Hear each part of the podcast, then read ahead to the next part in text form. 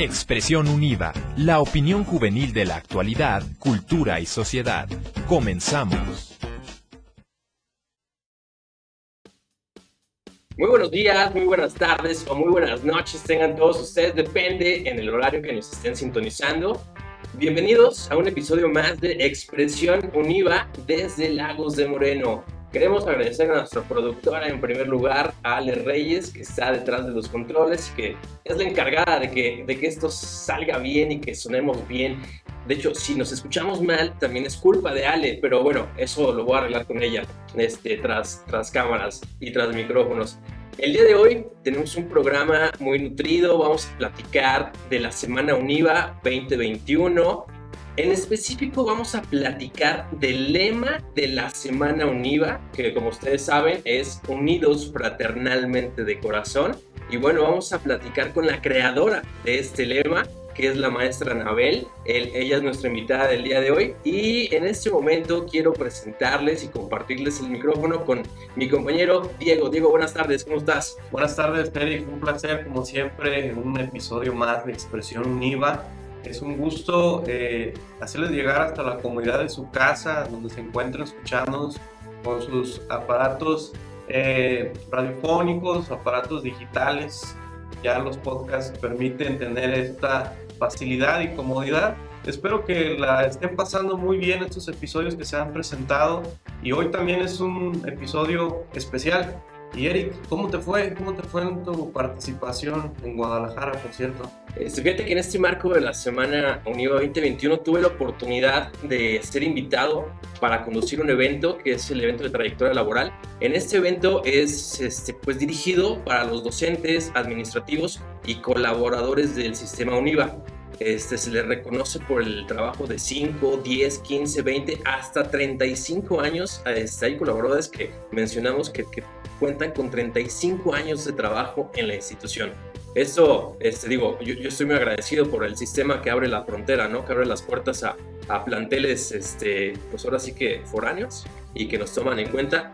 Lo hemos dicho desde un inicio, que desde que empezó Expresión Univa, porque esa es una muestra muy clara de ello. Entonces me invitaron a participar, obviamente les dije que sí, estuve presente el día del evento este, y la verdad es que, que, un evento muy significativo, muy emotivo, sobre todo para los docentes que, están eh, recibiendo, reconociendo su trabajo, ¿no? Este, excelente, pues felicidades y felicidades también a los que ya tienen trayectoria eh, en la UNIVA y abrir las puertas, como dices, a la, a la región y sobre todo a la región del Bajío. La región Bajío, sí. La región Bajío se compone del, del de León, de Querétaro y de Lagos de Moreno. Para los que no sabían, es un dato cultural.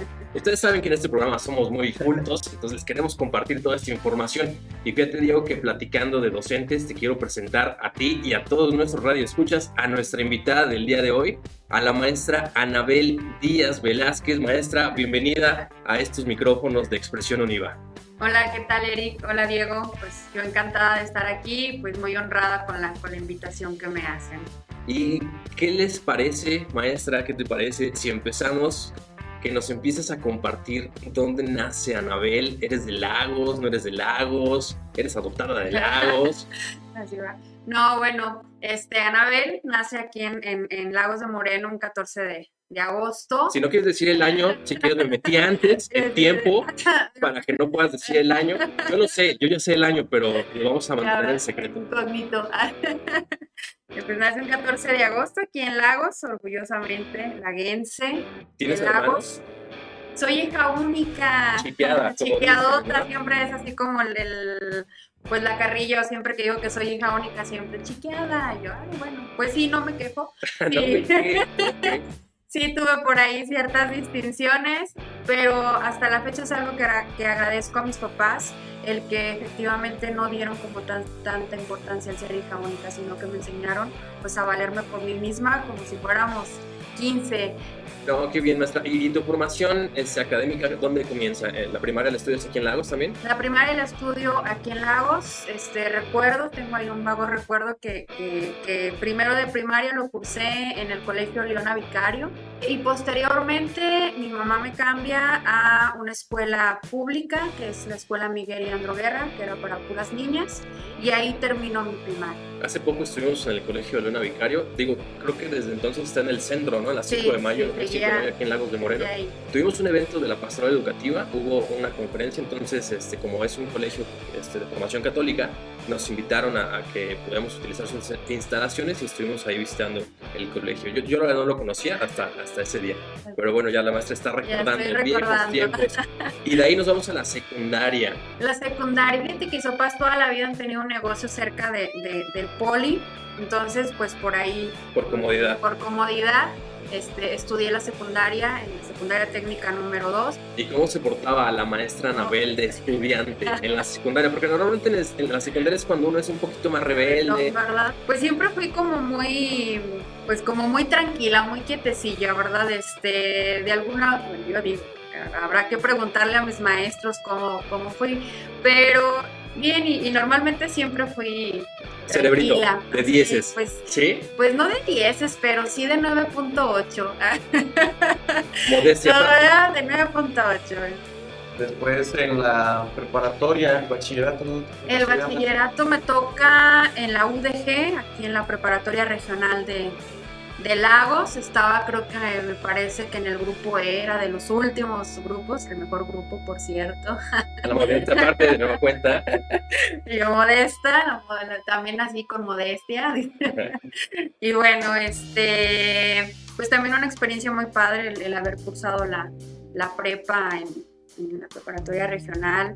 Sí, creo que la prepa también te marca, ¿no? Es digo, de los recuerdos más padres que puedes tener. Los que están en preparatoria en este momento, que nos están escuchando, disfrútenla aprovechen todos los eventos que hacen. Digo, ahorita estamos en tiempo de pandemia y contingencia, son menos los eventos, pero ya poco a poco estamos regresando. Entonces, ya que, que regresemos, aprovechen todos los eventos porque realmente son, son recuerdos que nos van a quedar para toda la vida. Y maestra, de ahí te vas a estudiar licenciatura. De ahí este, tengo la oportunidad de estudiar la licenciatura en León, me voy a la Universidad de La Salle. Este, soy la primera generación de las licenciadas en educación. Entonces, ¿Ibas y venías o te quedabas allá? Me quedaba allá batallé. ¿Sí? ¿Te costó al inicio? Me costó al inicio, este, de primero, pues sí, como el, salir de casa, ¿verdad? Este, ahí fue cuando ya se extraña a papá y a mamá, pero bueno, siempre también tuve el apoyo de, ellos y decían, pues es momentáneo, ahorita en lo que te adaptas, posteriormente vas a ver que, te va a ir muy bien y así, sí duré como 15 días, este, recuerdo que mi, le hablaba a mi mamá y cuando mi mamá decía este, contestaba el teléfono y yo no podía ni siquiera ni hablar porque ya estaba con la lágrima y, ya, como de, de, fingir, de así como que de verme fuerte. Este, pues sí trataba así de repente, pero soy muy chipilosa, entonces sí, soy muy sentimental. Y, estando allá en, León, ¿vivías con algunas compañeras? ¿Vivías tú sola? Vivía con unas compañeras también aquí de, de Lagos. Este, hasta la fecha, bueno, ellos estudiaban en otras en otras carreras, administración, comunicación. Y bueno, hasta la fecha este, seguimos teniendo convivencia, hasta la fecha somos, somos amigas. Es algo, digo, es algo como muy típico de Lagos, los que tienen la posibilidad de hacerlo, al momento de que, que sales de preparatoria y te vas a estudiar a la universidad, este, eh, de repente te vas a algo aquí cerca y normalmente vives con conocidos que estaban en la prepa contigo, en la secundaria, y también es una, una época este, muy padre para, para recordar después de, de, algún tiempo, como el día de hoy lo estamos haciendo con la maestra Anabel. Maestra, ¿te parece si vamos a nuestro primer corte musical para seguir este, platicando de tu vida, de tus experiencias al regreso del primer corte? ¿Te gustaría escuchar alguna canción en particular, algún artista? Mira, hay un artista que me gusta mucho que se llama Vicentico y hay una canción que se llama Paisaje que en lo general es muy significativa para Ok, ¿te parece que regresando de la canción nos platiques qué es ese significado para ti de, la canción Paisaje, artista Vicentico? Vicentico el, era el líder vocalista de los fabulosos Skylax, a quien tuve la oportunidad de ver porque yo soy fan de los fabulosos Skylax este, y bueno, nuestro primer corte musical, Vicentico, Paisaje. Esto es Expresión Univa, no le cambie.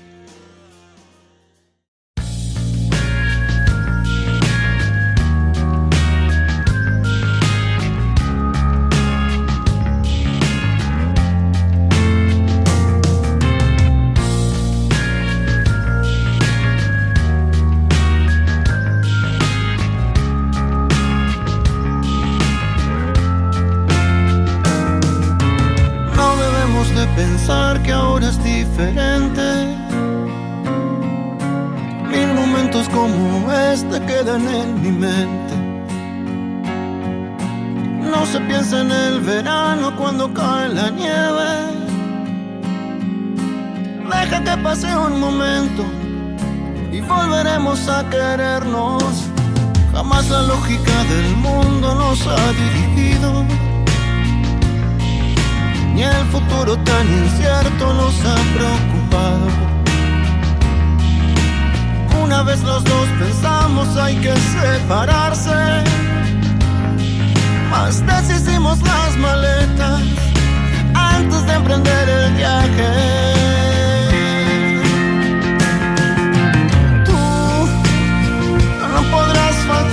Cuando falte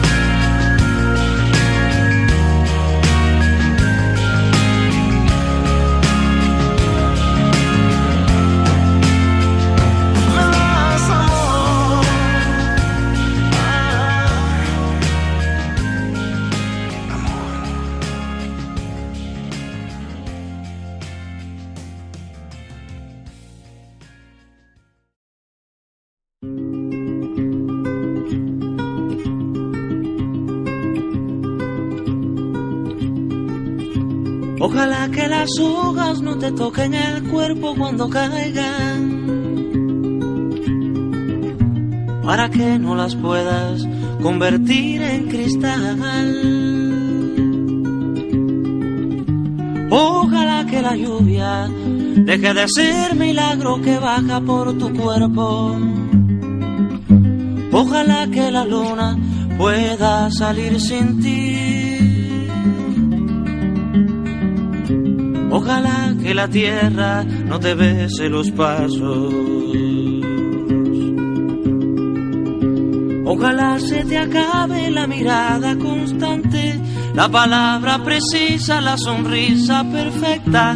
Ojalá pase algo que te borre de pronto, una luz cegadora, un disparo de nieve. Ojalá por lo menos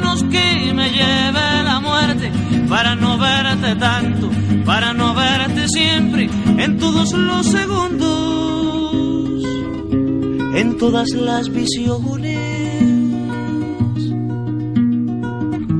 Ojalá que no pueda tocarte ni en canciones.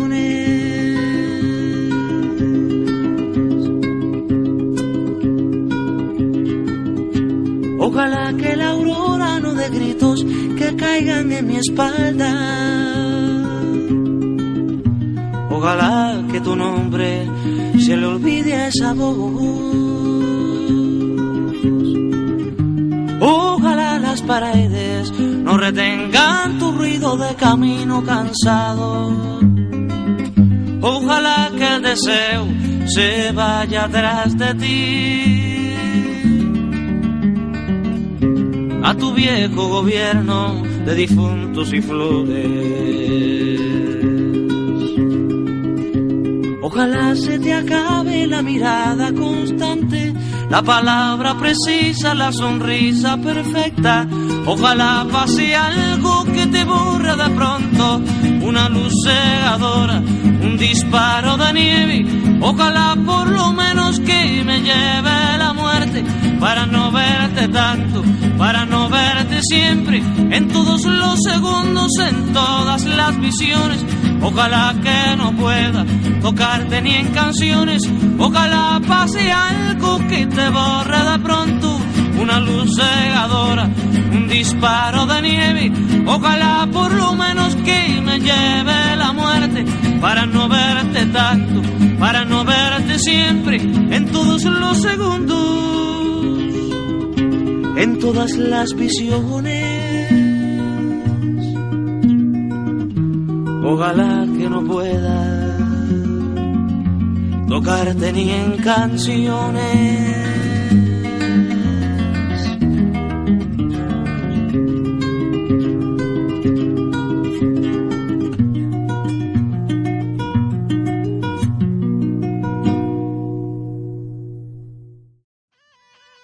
Estamos de regreso y esto es Expresión Univa desde Lagos de Moreno. Lo que acabamos de escuchar fue la canción de Silvio Rodríguez titulada Ojalá.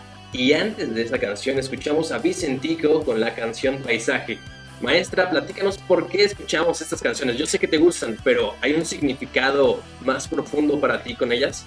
Y que las dos hacen referencia, pues precisamente yo creo que una parte muy importante de todo ser humano, que es el área afectiva y bueno, la de Vicentico me gusta precisamente por esa cuestión de que dice, o sea, pensamos en, a veces en terminar las cosas, pero hay algo en el fondo que nos impulsa a, seguir y deshacemos las maletas mucho antes de, marcharnos. Entonces es una canción pues sumamente significativa para, para mí en ese, en ese sentido este, afectivo, el que pues siempre hay que deshacer las maletas antes de, de marcharnos. Y la de Ojalá, este, casualmente, pues también varias amigas de, de, la universidad me introdujeron en esta cuestión de la trova y Silvio Rodríguez era uno de nuestros cantantes favoritos y la de ojalá era como himno, ¿no? El, también así de ojalá que nunca pase, yo pues ahora que, que, que, de alguna otra forma este, pues lo relaciono también con mi pareja, y ojalá que, que no, nunca pase y que que no tenga que nombrarlo en, canciones, o sea, sino que siempre permanezcamos así. Entonces es algo que poniéndole mucha atención, pues son unas canciones con mucho significado sentimental y con esa relación que se tiene afectiva con una pareja. Sí, yo creo que cada quien nos pega o nos llega, no nos pega, nos llega, este, nos da el sentimiento de manera diferente y es muy válido, ¿no? Expresar, este, porque cada canción tiene un significado diferente para, para cada uno de nosotros. Y, a Vicentico lo conociste con los fabulosos Kylax o ya directamente como solista? Ya directamente como solista, o sea, ya más así, este, pues varias canciones ahí, pero ya como solista. Ok, digo, los fabulosos Kylax, un grupo argentino, si no lo han escuchado, este, la verdad es que se recomienda las canciones de ellos. Los que tengan oportunidad pueden buscar los fabulosos Kylax en su plataforma digital favorita. Y bueno, maestra, vamos a entrar en materia. En materia de la Semana Univa 2021.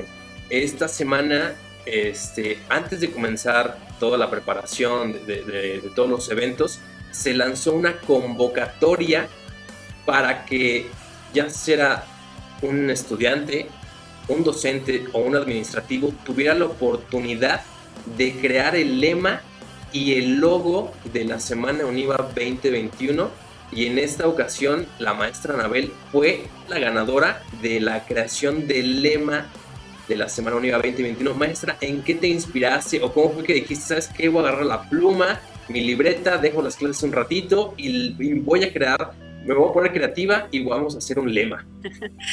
Fíjate que fue una, una, cosa muy curiosa, porque precisamente cuando hiciste la convocatoria y que lo hiciéramos extensivo hacia nuestros alumnos, pues yo estaba en, en, clases, en ese entonces virtuales, y bueno, les pasaba la, la, la, convocatoria, les estaba proyectando la convocatoria y tratando de animarlos, chicos, participen y así.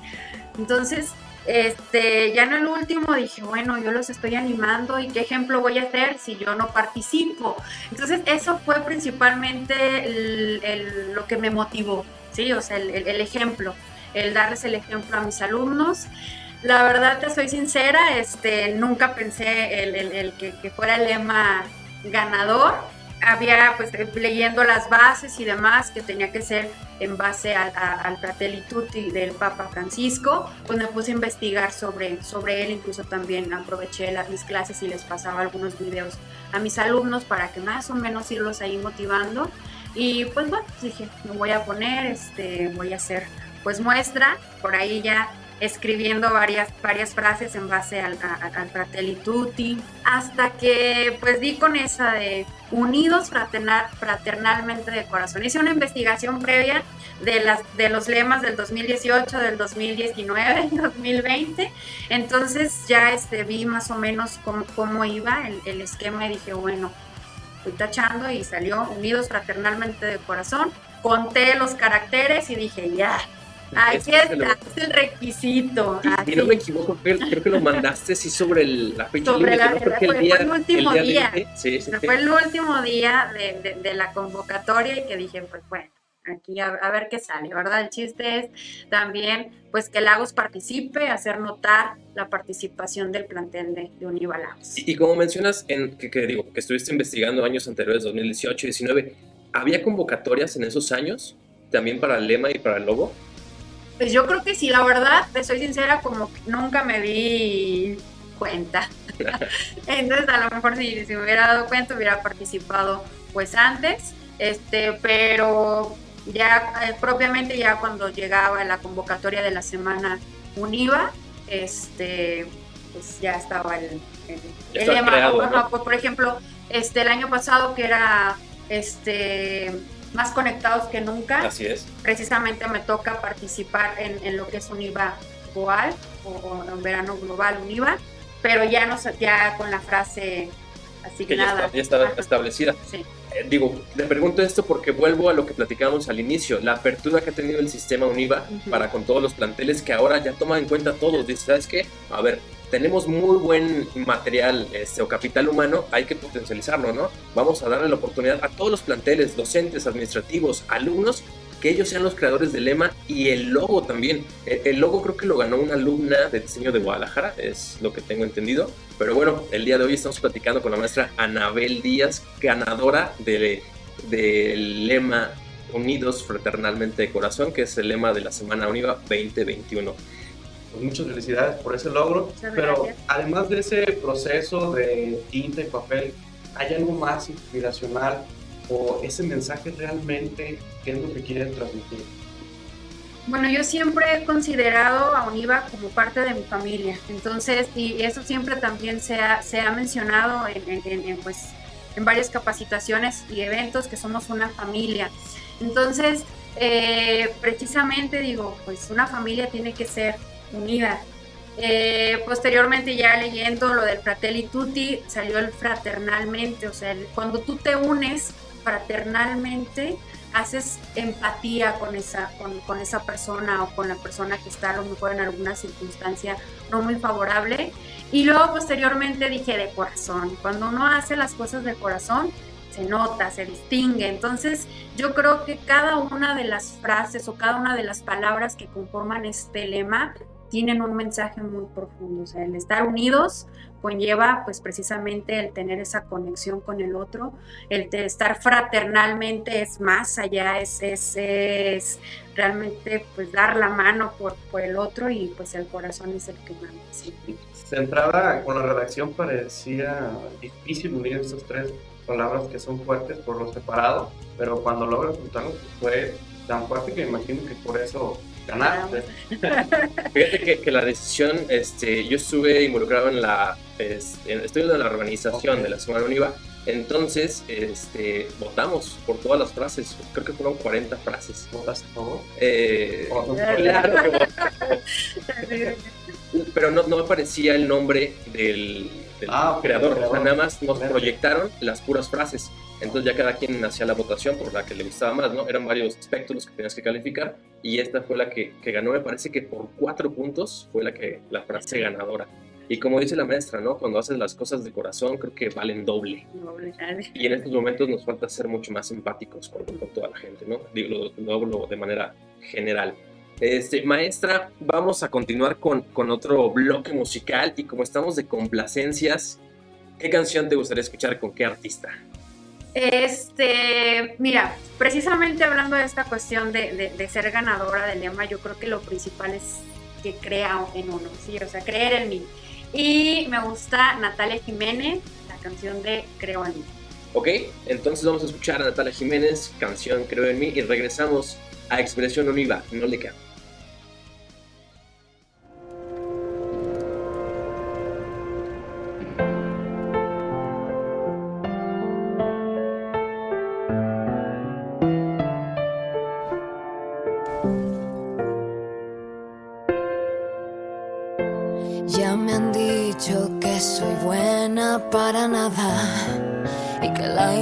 Que respiro está de más. Me han clavado en la pared contra la espada. He perdido hasta las ganas de llorar. Pero estoy de vuelta, estoy de pie y bien alerta. Es todo el cero a la izquierda,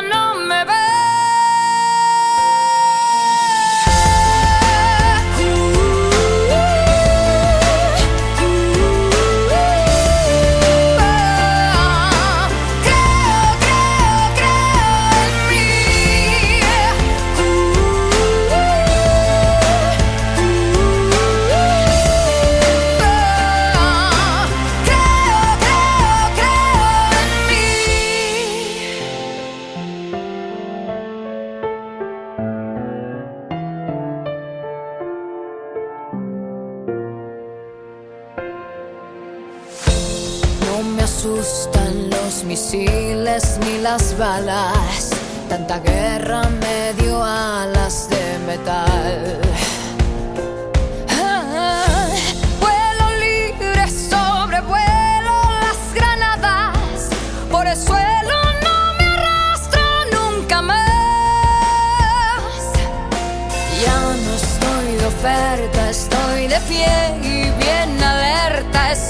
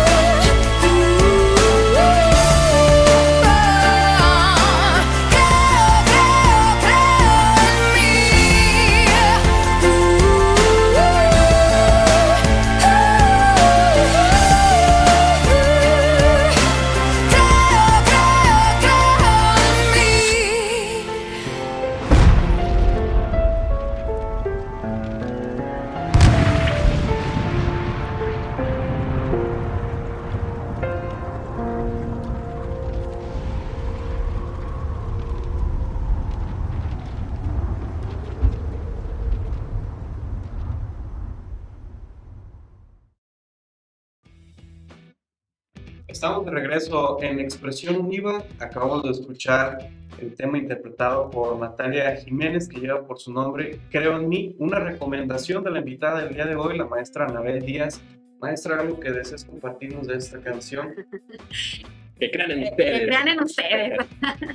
pues sí, a lo mejor no importa las circunstancias en, en, las cuales estemos o la vida nos va a llevar a veces por, por caminos muy tenebrosos y demás, pero lo importante, y uno puede salir a, flote, a flote perdón, siempre creyendo en uno, en uno mismo, ¿sí? Y por ahí no, no se necesita que todos seamos iguales, sino que cada quien es, es diferente y debemos aceptarnos tal como, como somos y tampoco pues ahí en aceptar las críticas destructivas.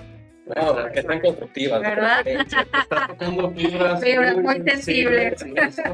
Lleva a hablar del siguiente tema, que a simple vista pudiera ser sencillo, pero es un tema muy complicado el hablar acerca del control de las emociones, ¿no? el tener esta inteligencia emocional, eh, el ser asertivos y todo este mundo que conlleva eh, control, controlar nuestro mundo que llevamos dentro y poderlo compartir con la sociedad.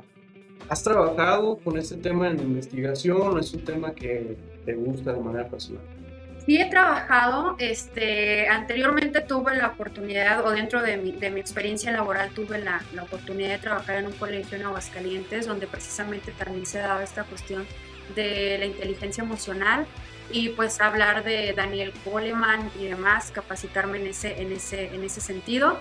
Y pues bueno, propiamente este, en el área en la cual me enfoco en, en UNIVA, que son como todas las cuestiones de la licenciatura en educación, eh, también es mucho el manejo de las, de las emociones. Nosotros como maestros no debemos a veces de friquearnos con las actitudes de nuestros alumnos y la vida nos va a presentar mil y un situaciones que va a poner por ahí trabas o que nos va a estar limitando en nuestro desempeño, pero pues tenemos que salir adelante este, y, y pues salir avante de, de todas estas situaciones que nos puedan estar afectando, truncando. ¿Y en tu experiencia cómo te ha ido en el tema de controlar tus emociones frente al grupo?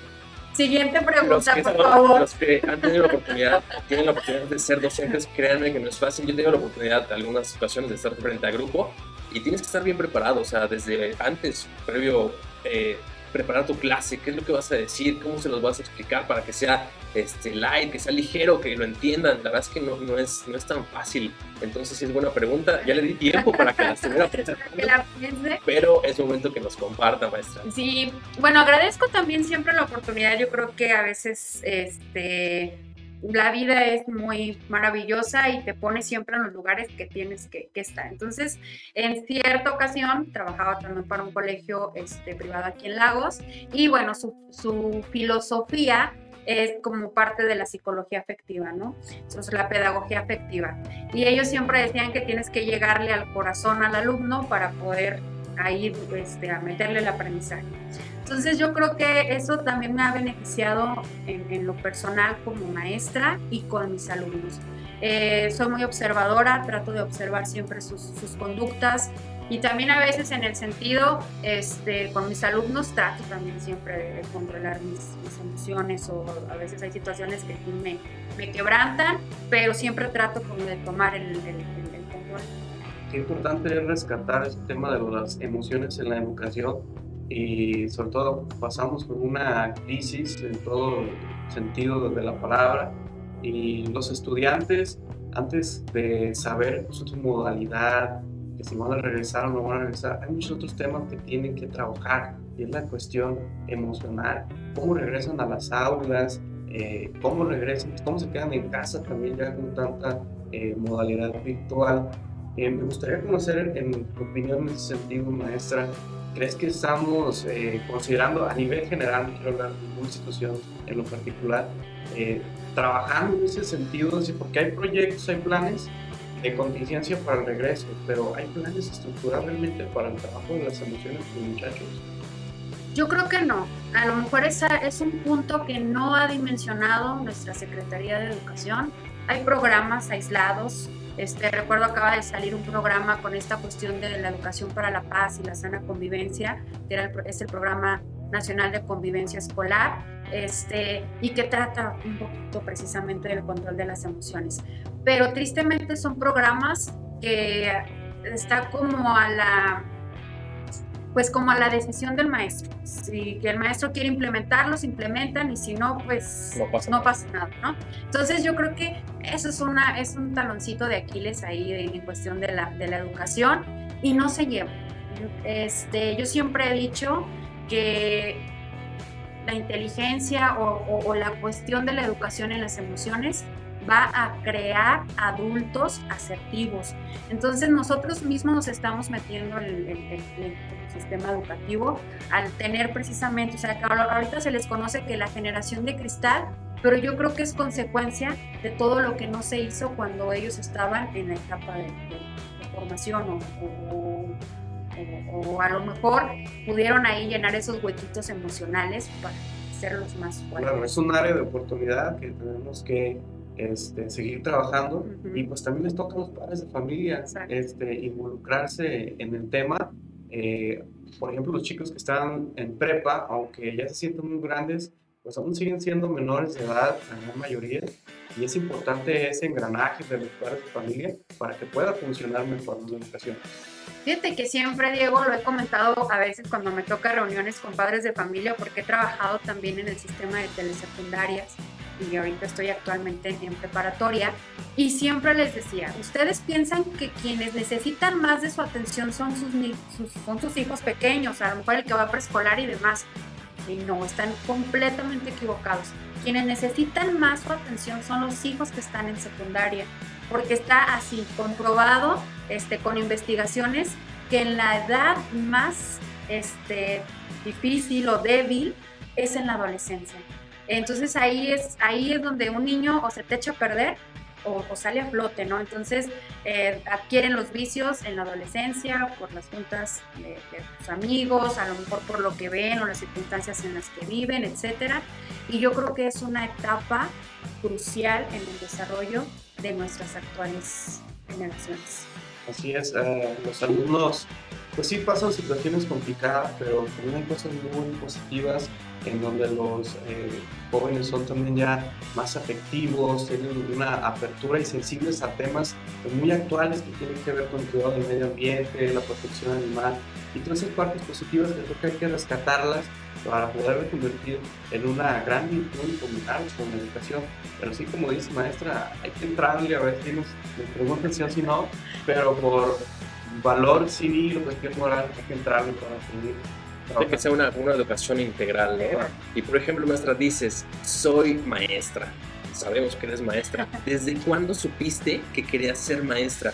¿Cuándo te nació esa, esa vocación docente? Esa vocación docente, bueno, yo creo que fue así como, pues, el destino.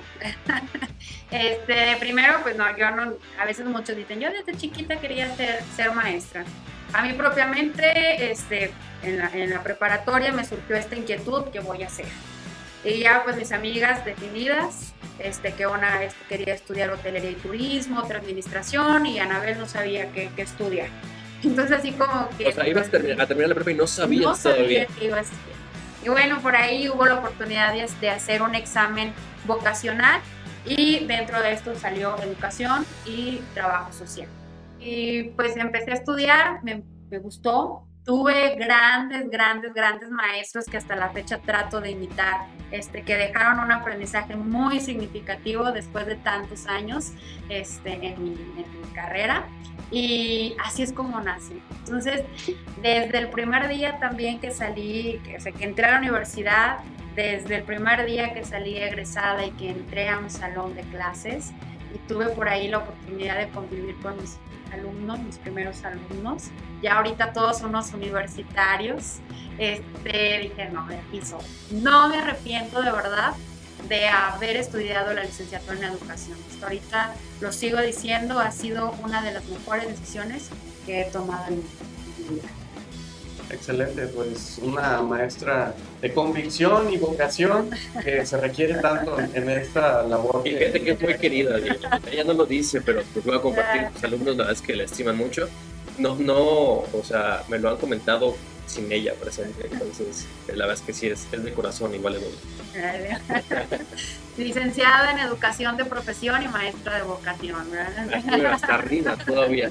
Oye, maestra, y, y mencionaste un tema ahorita de la Secretaría de Educación. Veo que estás metida también con el tema este, pues de gobierno, o sea, tienes conocimiento, no es que estés metida, sino que más bien tienes conocimiento sobre de ello y eso nos lleva un poco a la política. ¿Crees que en estos momentos le hace falta algo a los políticos para este, mejorar nuestra calidad educativa? O sea, si es culpa de ellos, son las reformas. ¿Qué, ¿Cuál sería tu opinión en ese, en ese aspecto? Yo creo que aquí es un conjunto, ¿sí? A lo mejor, este, porque siempre tratamos en cuestión de, educación de aventarnos la, bolita unos con otros, ¿verdad? Que viene del, sistema federal, que viene del sistema estatal, que así. Entonces, que no es mi competencia. Que no, que no me compete, que no esto.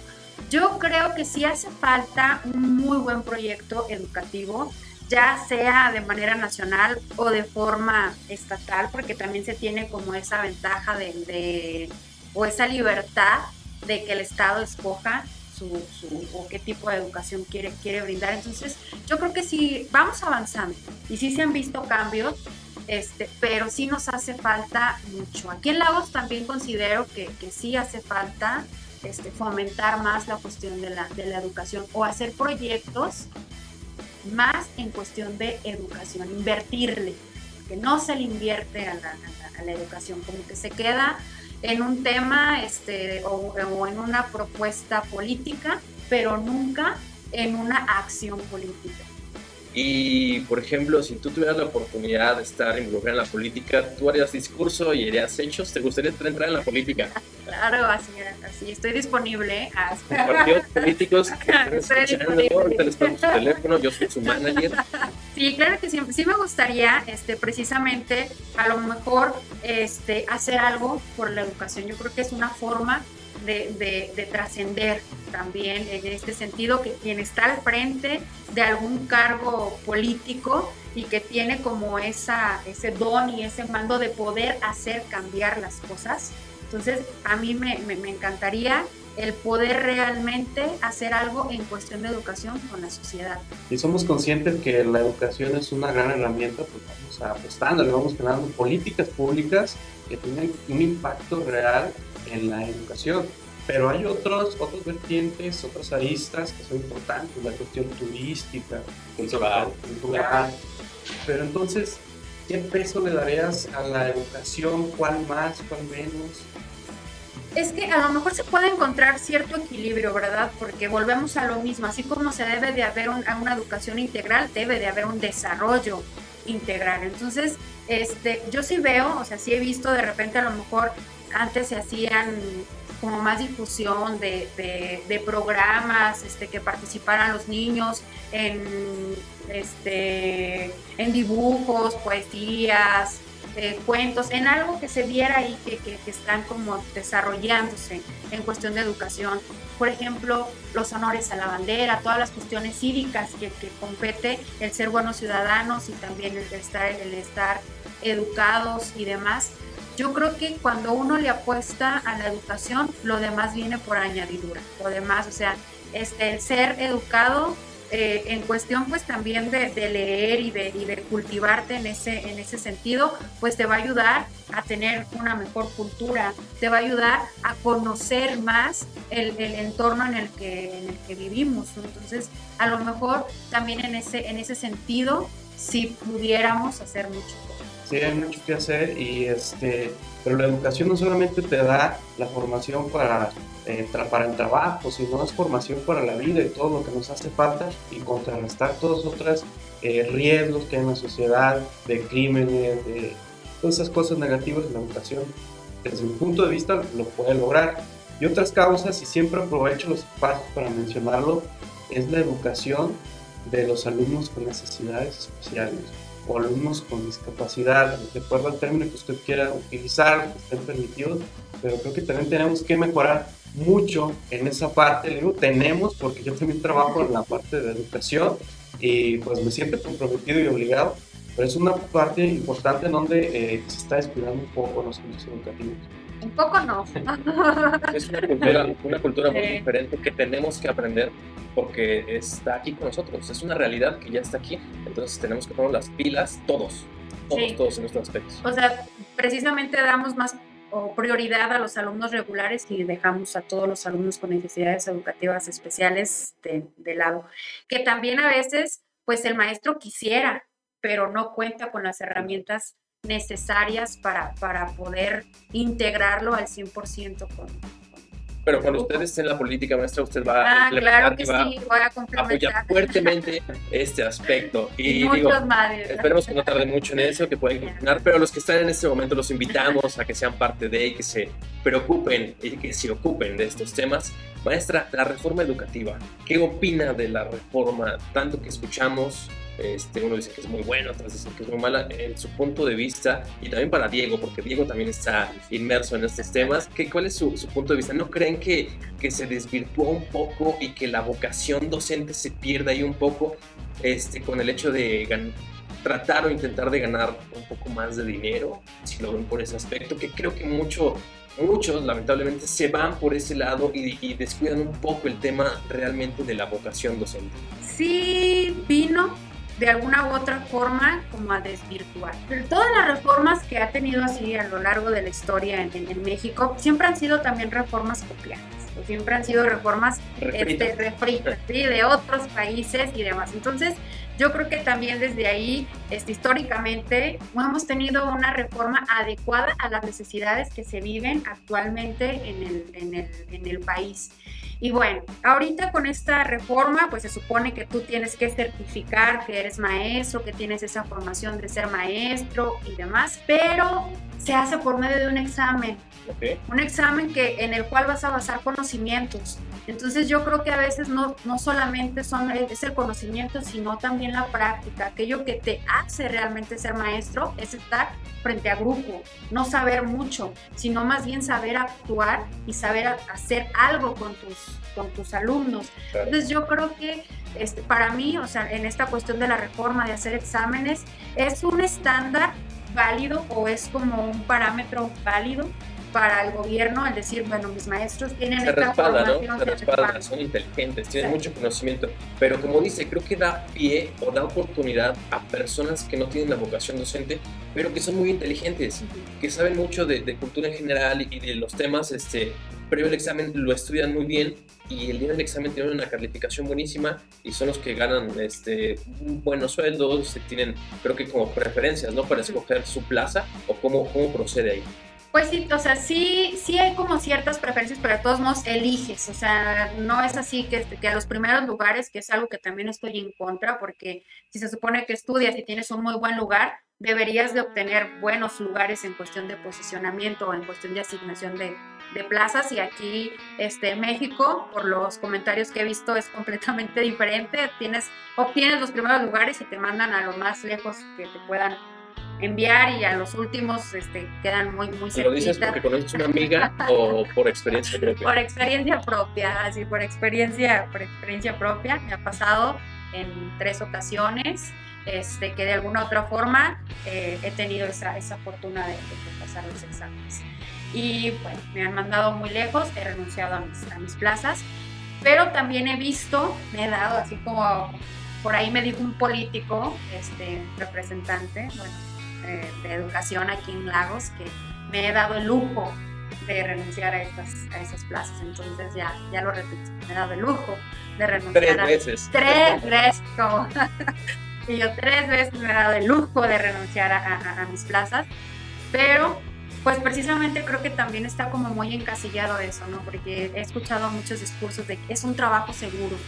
Sí, sí, la seguridad te la da un trabajo en cuestión económica, pero mm, no sé, no debe- eso no debería de moverte para ser maestro. La seguridad económica no debería de moverte para ser maestro. Y yo creo que, perdón, Eric, creo que a ninguno, porque son de los trabajos eh, más mal pagados en México, ¿verdad? Yo creo que si alguien hace por dinero se eh, lanza de diputado, una cosa así, ahí están los salarios, ahí están los sueldos, en iniciativa privada. Pero el tema de la reforma, muy controversial. En el diseño, la reforma es buena, en el desempeño es distinto.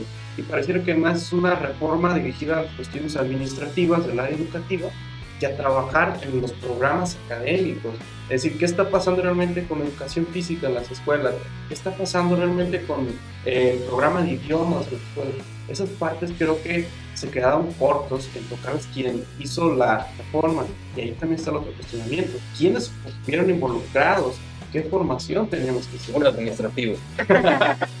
uno de atrás del escritorio. Normalmente, a veces si nos damos al trasfondo de toda, efectivamente nos damos cuenta que quien diseña las reformas no es alguien que ha estado frente a grupos, sino un ejecutivo o una persona que está detrás de un, detrás de un escritorio. Y fíjate, precisamente este, hace rato platicábamos de la educación socioemocional. También se lleva educación socioemocional dentro de este nuevo mapa curricular de la reforma se pierde de alguna otra forma en, el contenido. O nosotros como maestros, por, con tal de cumplir un programa, nos enfocamos en el contenido y dejamos de lado todo el lado humano. Claro, y recordarles a quienes nos escuchan, la intención es hacer una crítica constructiva.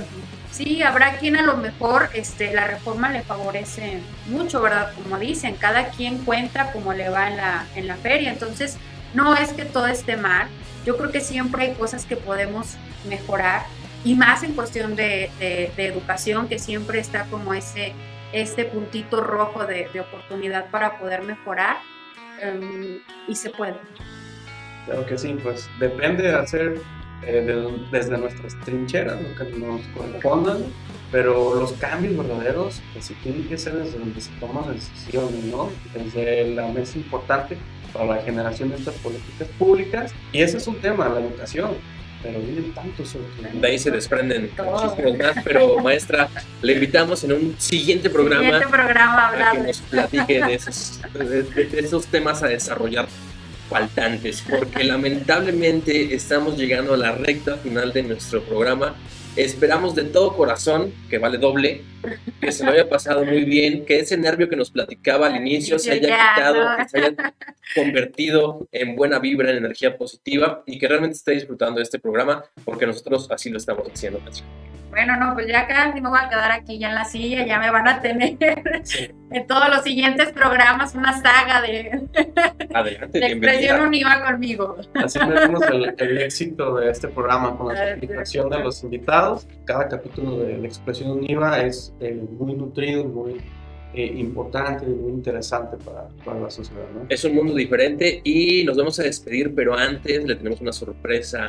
Le tenemos nuestra dinámica de despedida, así que en este momento le cedo el micrófono totalmente a Diego. Gracias, Eric. antes de comenzar, a ver si no te comprometes con la respuesta. ¿Habías escuchado Expresión Viva? Sí, claro que sí. Ah, tres programas previos. Ah, muchas gracias. Entonces, me ahorras la explicación de la dinámica que siempre he puesto trabajo. La dinámica eh, son eh, cinco palabras. Lo primero que se te venga a la mente, lo que signifiquen para ti. Esas palabras son parte de lo que tú dijiste en esta charla que puedan tener un impacto en tu vida. Listo, entonces comenzamos en educación. Responsabilidad. Emociones. Ser humano política, complicado, familia, amor, alumnos. Ay, pasión. Muchas gracias, maestra, por acompañarnos y a usted por escucharnos. Eric, nuevamente, misión cumplida. Un programa más. Muchas gracias a nuestra productora Ale Reyes, que está detrás de los controles. Y sobre todo, gracias a ustedes que están escuchando y nos dejan llegar a sus oídos. Maestra Anabel Díaz, un placer y un gusto estar platicando el día de hoy con usted. Muchas gracias, también un gusto para mí ser la invitada del día de, hoy. De verdad que sí venía con un poquito de nervio, pero bueno, ya también se me pasó rápido este tiempo. Diego, muchísimas gracias. Gracias, Eric. Gracias, maestra. Vamos a seguir de la pista en temas educativos para ver esos cambios que tanta falta hacen. Muchas gracias por escucharnos. Y nos despedimos con la frase, con el lema ganador de la Semana Univa 2021. Los invitamos a seguir unidos fraternalmente de corazón. Esto es Expresión Univa. Hasta luego.